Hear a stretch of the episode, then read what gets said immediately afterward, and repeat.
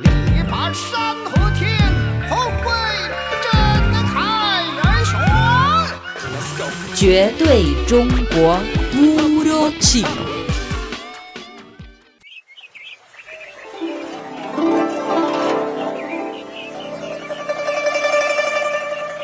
Hola amigos, bienvenidos a China en chino. Soy Noelia Xiaolin. Hoy vamos a hablar de unos conocimientos de los caracteres chinos. El chino mandarín es la lengua comúnmente usada en toda China y los caracteres chinos son universalmente escritos en el país. Se trata de un sistema ideográfico de escritura inventado por el pueblo chino, la escritura más antigua del mundo y el único sistema ideográfico que continúa vivo hasta nuestros días. Su historia se puede remontar cuatro milenios. Aunque los caracteres chinos son numerosos, los más utilizados a diario son unos 3.500 que representan el 99% de los sinogramas usados a diario. Los caracteres chinos se clasifican en dos sistemas, el simplificado y el complejo o tradicional. El primero se utiliza principalmente en la parte continental de China y en las comunidades de los chinos de ultramar en el sureste de Asia. El segundo se utiliza principalmente en Hong Kong, Macao y Taiwán de China, así como en las comunidades de los chinos de ultramar en América del Norte.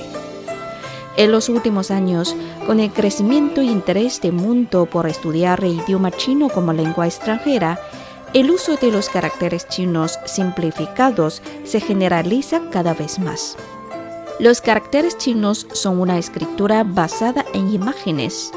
Entre ellos no faltan los pictográficos que describen las formas de los objetos y destacan sus peculiaridades, por ejemplo, Ri, Sol, Yue, Luna, Shan, montaña, etc. Otro ejemplo, Tan, madrugada. La parte de arriba simboliza el sol, mientras que la de abajo el horizonte. Todo el carácter representa la imagen de que el sol naciente se levanta lentamente en el horizonte, lo que simboliza la mañana y el comienzo.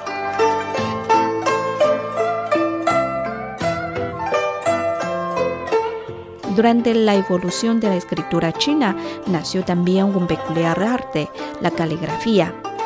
El principal utensilio empleado en la caligrafía es el pincel chino, hecho de pelo de oveja o con madreja. La suave punta del pincel empapada en tinta china produce ricos cambios. La caligrafía china es, junto con la pintura con tinta, una de las artes antiguas más practicadas en China. Los eruditos, poetas y pintores eran a menudo grandes calígrafos.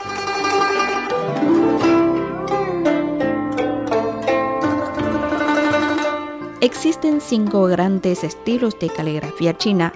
Estos son, siguiendo el orden cronológico de aparición, Shu, la escritura de sellos, Li Shu, la escritura al estilo de los escribas, o sea, a los funcionarios, Cao Shu, la escritura cursiva, Xing Shu, la semicursiva y Kai Shu, la escritura regular.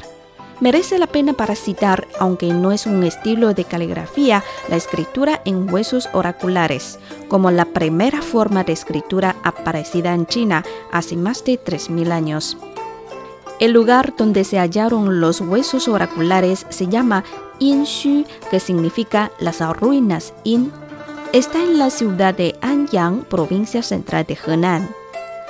El descubrimiento de los huesos oraculares fue una pura casualidad.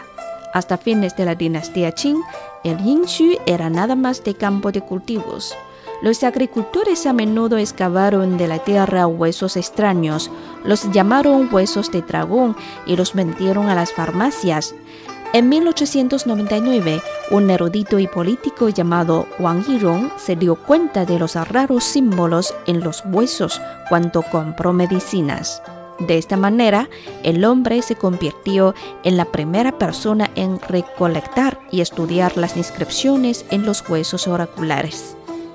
El Círculo Histórico define el año 1899 como el primer año de las investigaciones y estudios sobre la escritura en huesos oraculares. Hasta ahora se han desenterrado alrededor de 130.000 piezas de huesos de oráculo. Bueno amigos, hoy hemos hablado sobre los caracteres chinos. Por más información visiten nuestra página web espanol.cri.cn. Noelia Xiaolin agradece su compañía. Hasta la próxima ocasión.